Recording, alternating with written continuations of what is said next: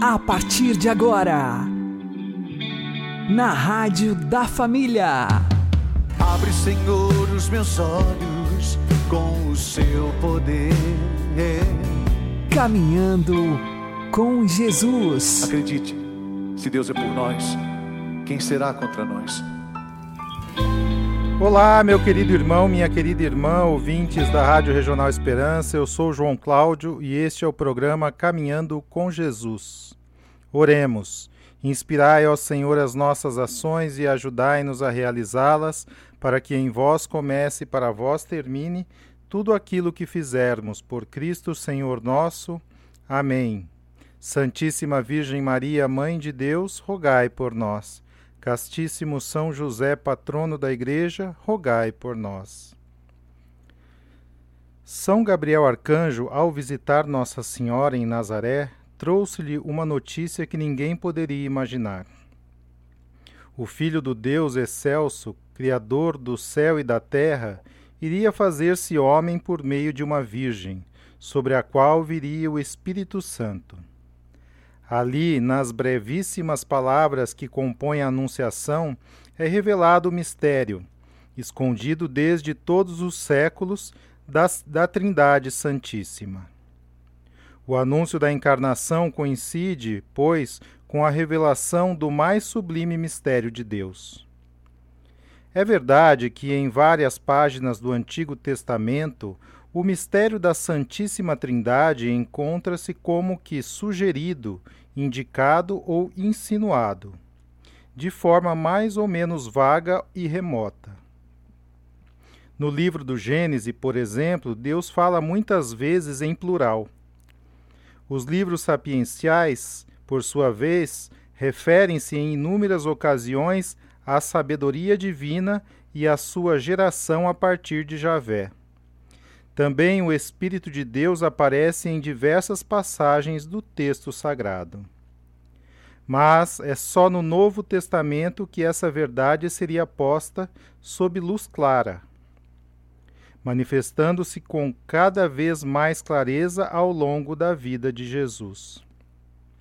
O Deus Uno, revelado a Israel e ignorado pelos pagãos e politeístas, é trino em pessoa. A Igreja nasce, pois, plenamente consciente de que o seu Deus, uno em essência, é também uma trindade de amor. E nos ensina a esse respeito que em Deus há uma só natureza ou essência divina, de infinita simplicidade e perfeição. Não existem, pois, nem duas nem três naturezas ou essências divinas, mas uma só de sorte que não existe nem pode existir mais do que um só Deus.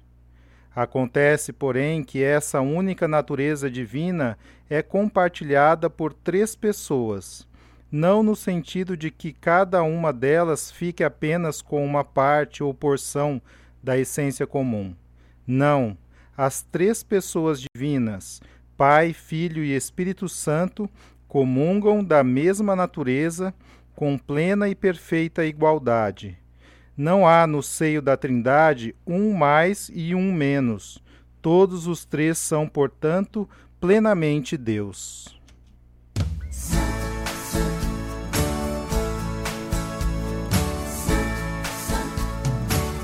Quando tu criaste a terra e o mar, quando enviaste o teu filho um sopro divino veio do infinito, o Santo Espírito de Deus. Éramos um grão no meio do teu céu, hoje somos filhos teus, unidos no teu santo, Santo Espírito de Deus, unidos no teu santo Espírito de Deus.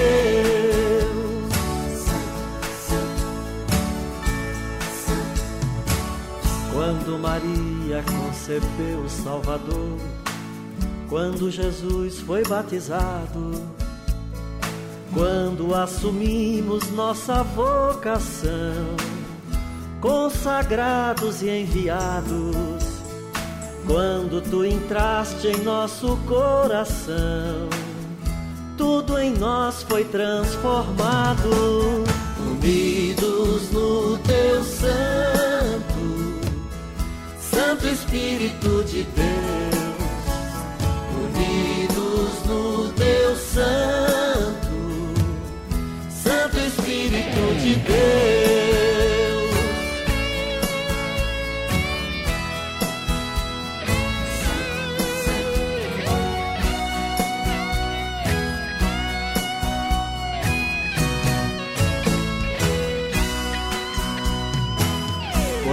Pentecostes a igreja te ouviu e ela abriu seu coração, todos foram partilhar do pão do céu, partilhar do pão da paz, com o mesmo sonho de libertação. Era o plano de Deus Pai, unidos no teu Espírito de Deus, unidos no teu santo, Santo Espírito de Deus.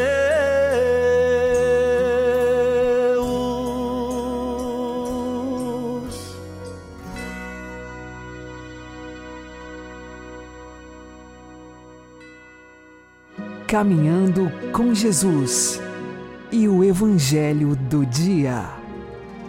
O Senhor esteja conosco, Ele está no meio de nós. Proclamação do Evangelho de Jesus Cristo segundo João. Glória a vós, Senhor. Naquele tempo disse Jesus aos seus discípulos: Tenho ainda muitas coisas a dizer-vos, mas não sois capazes de as compreender agora. Quando, porém, vier o Espírito da Verdade, ele vos conduzirá à plena verdade, pois ele não falará por si mesmo, mas dirá tudo o que tiver ouvido, e até as coisas futuras vos anunciará. Ele me glorificará, porque receberá do que é meu e vô-lo anunciará. Tudo o que o Pai possui é meu, por isso disse que o que ele receberá e vos anunciará é meu.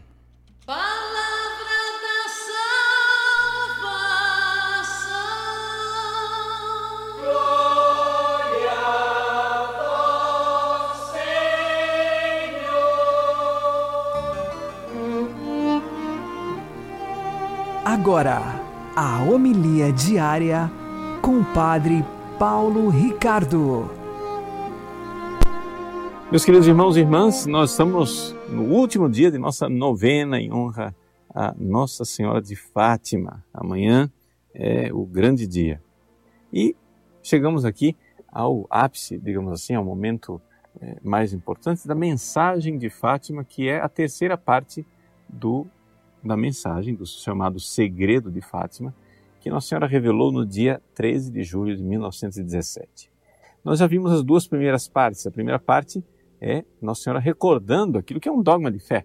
Né? Nossa Senhora não, não veio trazer nenhuma novidade, um dogma de fé que é o fato de que as pessoas vão para o inferno. E ela mostrou para as crianças né, milhões de pessoas caindo no inferno. E para resolver esse problema, vem a segunda parte da mensagem, ela quer promover no mundo a devoção ao seu imaculado coração. Através da devoção dos, da comunhão reparadora dos cinco primeiros sábados e através da consagração da Rússia. Agora vem então a terceira parte desta mensagem de Fátima, que é a parte mais é, polêmica e um pouco enigmática. Por quê? Porque ela deveria ter sido revelada em 1960 e, no entanto, a Igreja, mais especificamente o Vaticano, decidiu que essa mensagem deveria ficar reservada e finalmente foi revelada no ano 2000. Depois de terem guardado durante tanto tempo o segredo, quando a visão, porque a mensagem que foi revelada é uma visão, quando a visão que a irmã Lúcia teve com os seus primos Francisco e Jacinta foi revelado finalmente no ano 2000, houve uma grande decepção. Porque as pessoas começaram a dizer: Mas escuta, tanto alarde para tão pouca coisa? Ou seja, uma visão que no fundo, no fundo, não tinha porquê né, ficar segurando esse segredo até o ano 2000. Então, o que é que realmente está lá na terceira parte da mensagem de Fátima? Bom, a terceira parte, como eu disse, é um, uma visão. E essa visão é a seguinte: né? é, a Lúcia, com os, os outros dois pastorinhos, viu ao lado esquerdo de Nossa Senhora mais acima um anjo. E esse anjo, com a espada flamejante, fazia é, sair chamas que iriam incendiar o mundo. E Nossa Senhora, com a mão direita, né, apagava toda, todas aquelas chamas com um brilho que saía da mão dela. O anjo, então, com a mão direita, apontava para a terra e dizia com voz forte: penitência, penitência, penitência. Então, até aqui, é, nós, o que nós vemos dessa mensagem? É uma mensagem onde claramente Nossa Senhora está dizendo: vejam, o mundo está para ser castigado, mas ela, mãe bondosa, mãe clemente, nós dizemos salve rainha, né? Ó oh, clemente, ela quer abrandar esse castigo, ela está nos dando um tempo para nos convertermos e ouvirmos aquilo que o anjo está dizendo: penitência, penitência, penitência. Então é importantíssimo que a gente compreenda que a mensagem de Fátima é uma mensagem de conversão.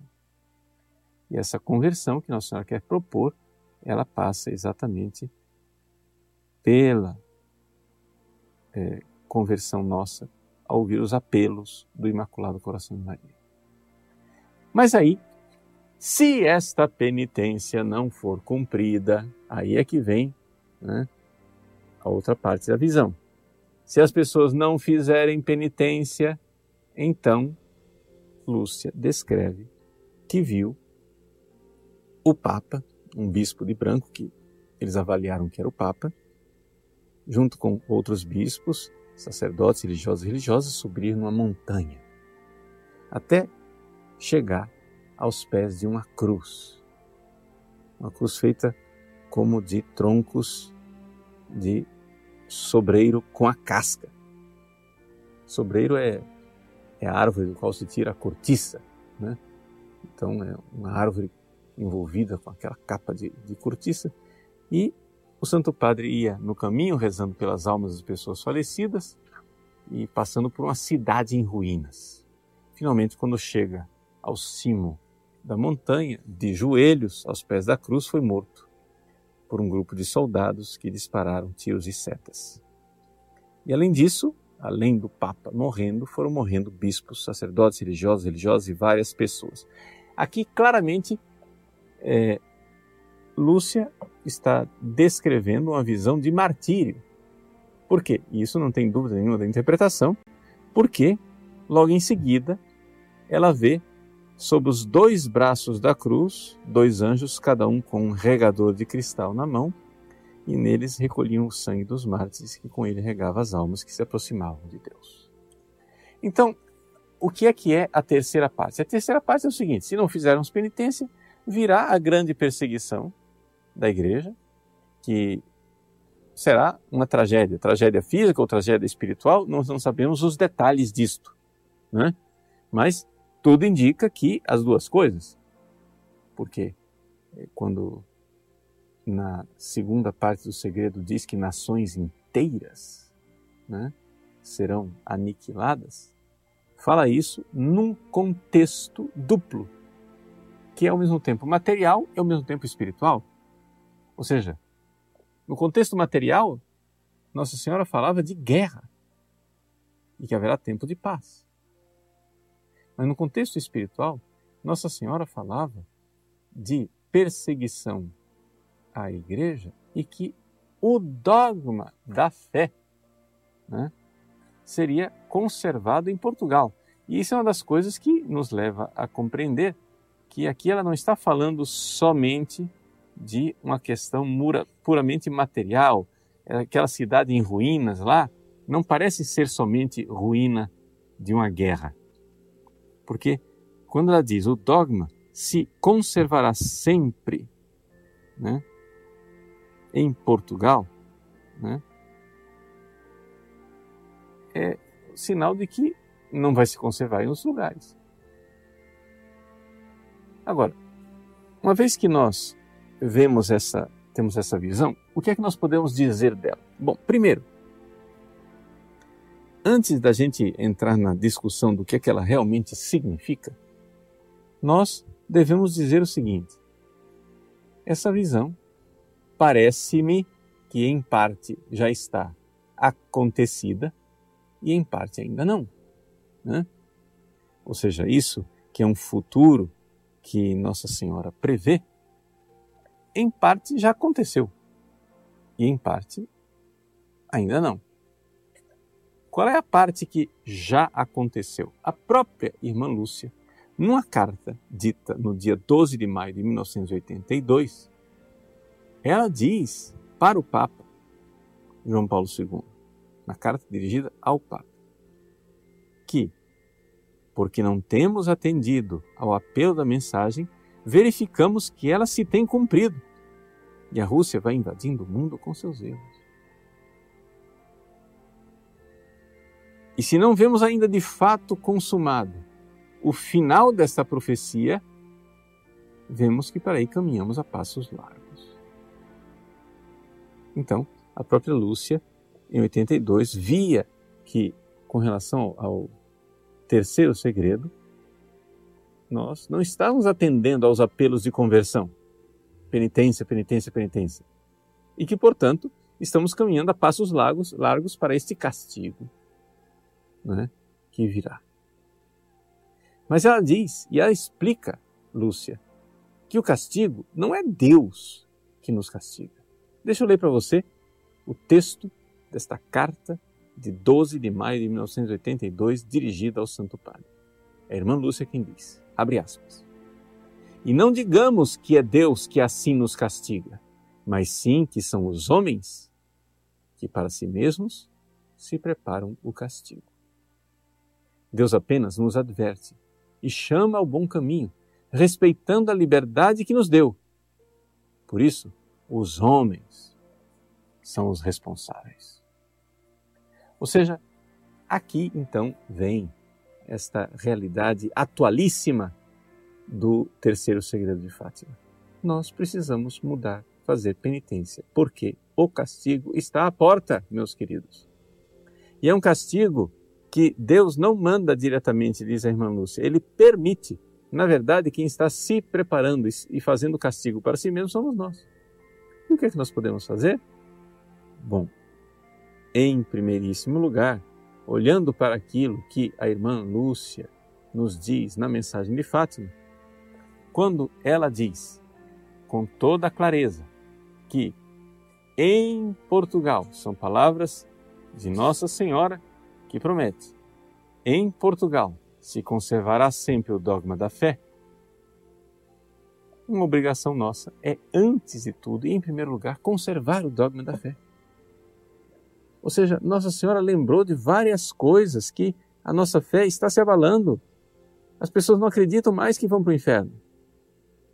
As pessoas não acreditam mais que devem reparar as ofensas feitas a Deus.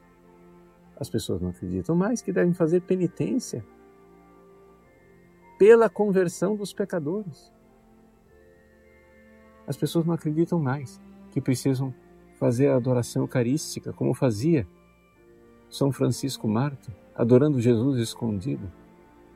As pessoas não acreditam mais que o terço, o Santo Terço, tem uma eficácia extraordinária como arma contra o diabo. As pessoas não acreditam mais que fazendo boas confissões reparadoras, boas comunhões reparadoras, meditando os mistérios da salvação através da oração íntima, estão fazendo uma coisa que pode mudar o destino da humanidade. As pessoas não acreditam nisso. Então nós precisamos, gente, revigorar a nossa fé e entender que assim como Nossa Senhora de Fátima colocou nas mãos daqueles três pastorinhos o destino da humanidade, ela coloca hoje em nossas mãos o destino da humanidade.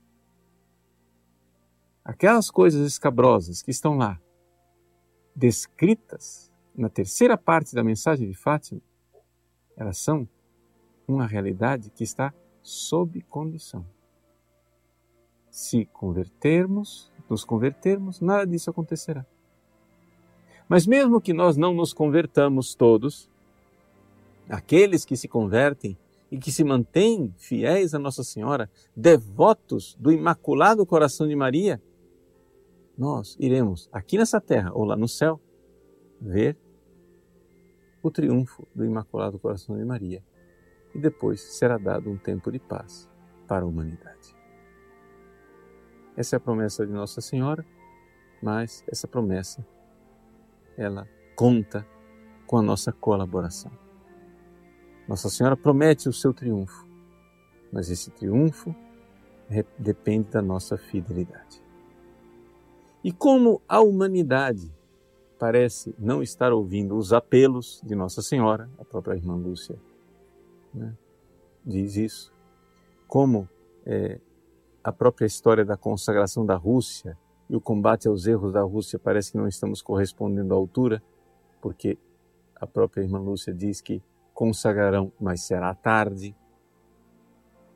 Como nós não estamos correspondendo a isso tudo, meus irmãos, nós, devotos da Virgem Santíssima e consagrados a ela, nos preparemos para o testemunho verdadeiro e definitivo, cabal, de nossa fé, desse dogma da fé que não irá perecer. Chama-se martírio. Sejamos dispostos ao martírio. Como é que o dogma da fé será sempre conservado em Portugal, ou aqui no Brasil, ou em qualquer coração que seja fiel a Nossa Senhora? É se nós estivermos dispostos ao martírio diário. E para isso, nós nos preparamos uma consagração confiante a Nossa Senhora, uma entrega verdadeira à Nossa Mãe Santíssima. Portanto, nós queremos ouvir, sim, os apelos de Nossa Senhora dirigidos em Fátima a Lúcia, a Jacinta e ao Francisco. Como Nossa Senhora disse na segunda aparição, a Lúcia, se ela sofre, que ela não se preocupe, porque eu estarei sempre contigo e o meu imaculado coração será, para nós todos, caminho e refúgio. Vamos então, com coragem e confiança, sabendo que não estamos sozinhos nessa batalha, que no momento em que formos chamados ao testemunho final do martírio, nós temos um lugar para nos esconder. O Imaculado Coração de Nossa Mãe Bendita. Deus abençoe você. Em nome do Pai, e do Filho e do Espírito Santo. Amém.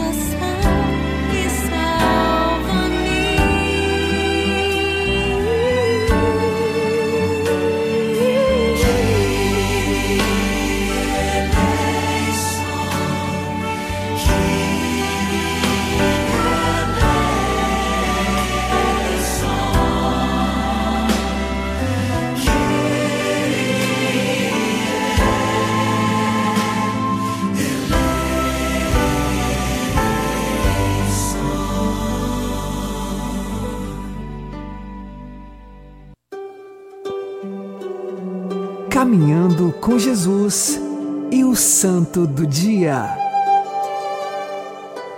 No dia 12 de maio, nós recordamos os mártires São Nereu e Santo Aquiles. Segundo a tradição relatada pelo Papa Damaso, eles morreram no ano de 304 sob a perseguição do imperador Diocleciano. Lembremos que os cristãos eram perseguidos pelo Império Romano, torturados das diversas formas, e os dois teriam sido militares e morreram por não negarem a fé em Jesus, por não oferecerem sacrifícios aos falsos deuses e então reconhecendo apenas o único Deus, Deus Nosso Senhor, que enviou Jesus Cristo. Esta é a tradição mais oficial dos dias de hoje. Porém, também São Nereu e Santo Aquiles, eles eram atribuídos à sua morte há séculos antes, no período de Santa Domitila, que eles teriam então ajudado na conversão de Santa Domitila, que era sobrinha do imperador Domiciano. Porém, atualmente, no Missal Romano, nós temos esta primeira tradição que eu apresentei. De qualquer forma, eles são mártires do início da cristandade e ofereceram o seu sangue por causa da fé. Se hoje nós podemos acreditar em Jesus Cristo, é porque muitos homens e mulheres entregaram sua própria vida pela fé. E por conta desta fé, então nós hoje podemos dizer: creio em Jesus Cristo. Lembremos aqui que São Nereu e Santo Aquiles, eles se converteram porque viram outros cristãos que morriam pela fé. E então perceberam como pode estas pessoas entregarem a sua vida por causa de Deus. Mas o que lhes é prometido? Qual é a esperança que eles trazem no coração? E de fato, a esperança era o céu. E São Nereu e Santo Aquiles puderam conhecer o cristianismo, se converteram e também entregaram a sua vida por Cristo e foram testemunho para que muitos outros também acreditassem. Rezemos agora pedindo a intercessão destes dois santos mártires do início do cristianismo. São Nereu e Santo Aquiles, roguem por nós. Abençoe-vos Deus Todo-Poderoso, Pai e Filho e Espírito Santo. Amém.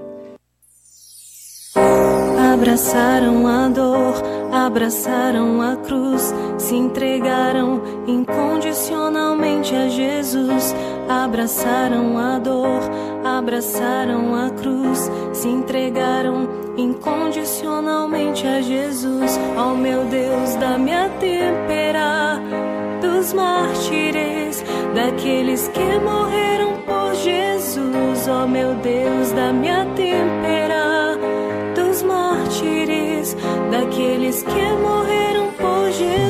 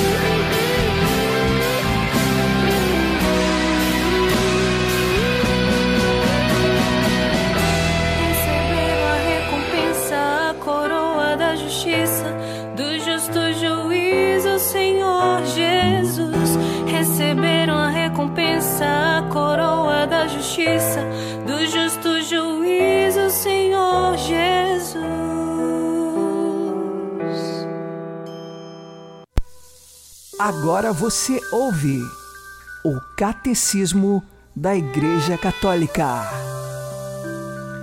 Desde a origem, a Igreja Apostólica exprimiu e transmitiu a sua própria fé em fórmulas breves e normativas para todos.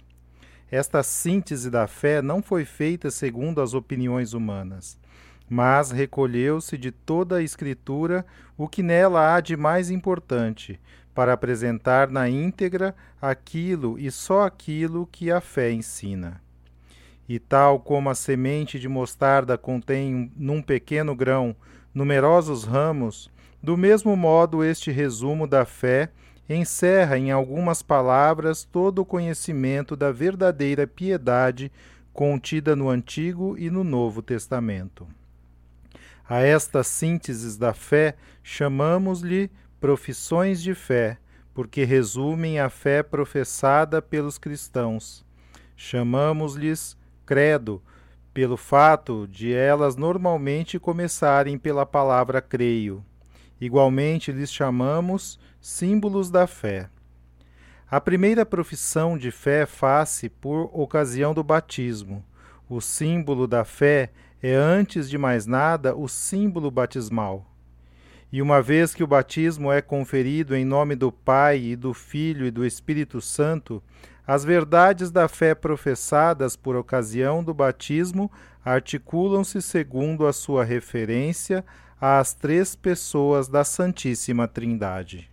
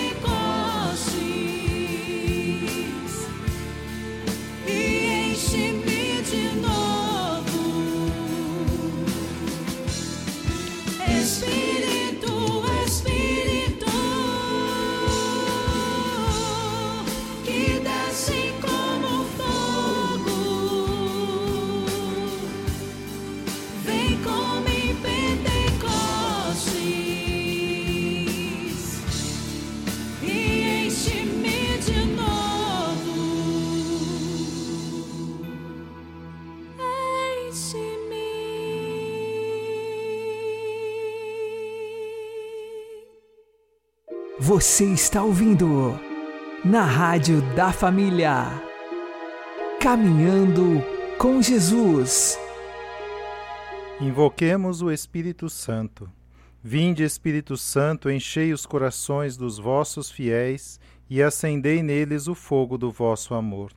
Enviai o vosso Espírito e tudo será criado, e renovareis a face da terra. Oremos. Ó Deus, que instruístes os corações dos vossos fiéis com a luz do Espírito Santo, fazei que apreciemos retamente todas as coisas segundo o mesmo Espírito e gozemos sempre da sua consolação. Por Cristo Senhor nosso. Amém. Vocês podem ouvir os programas anteriores no Spotify. Uma boa noite a todos, que Deus abençoe vocês e continuemos caminhando com Jesus.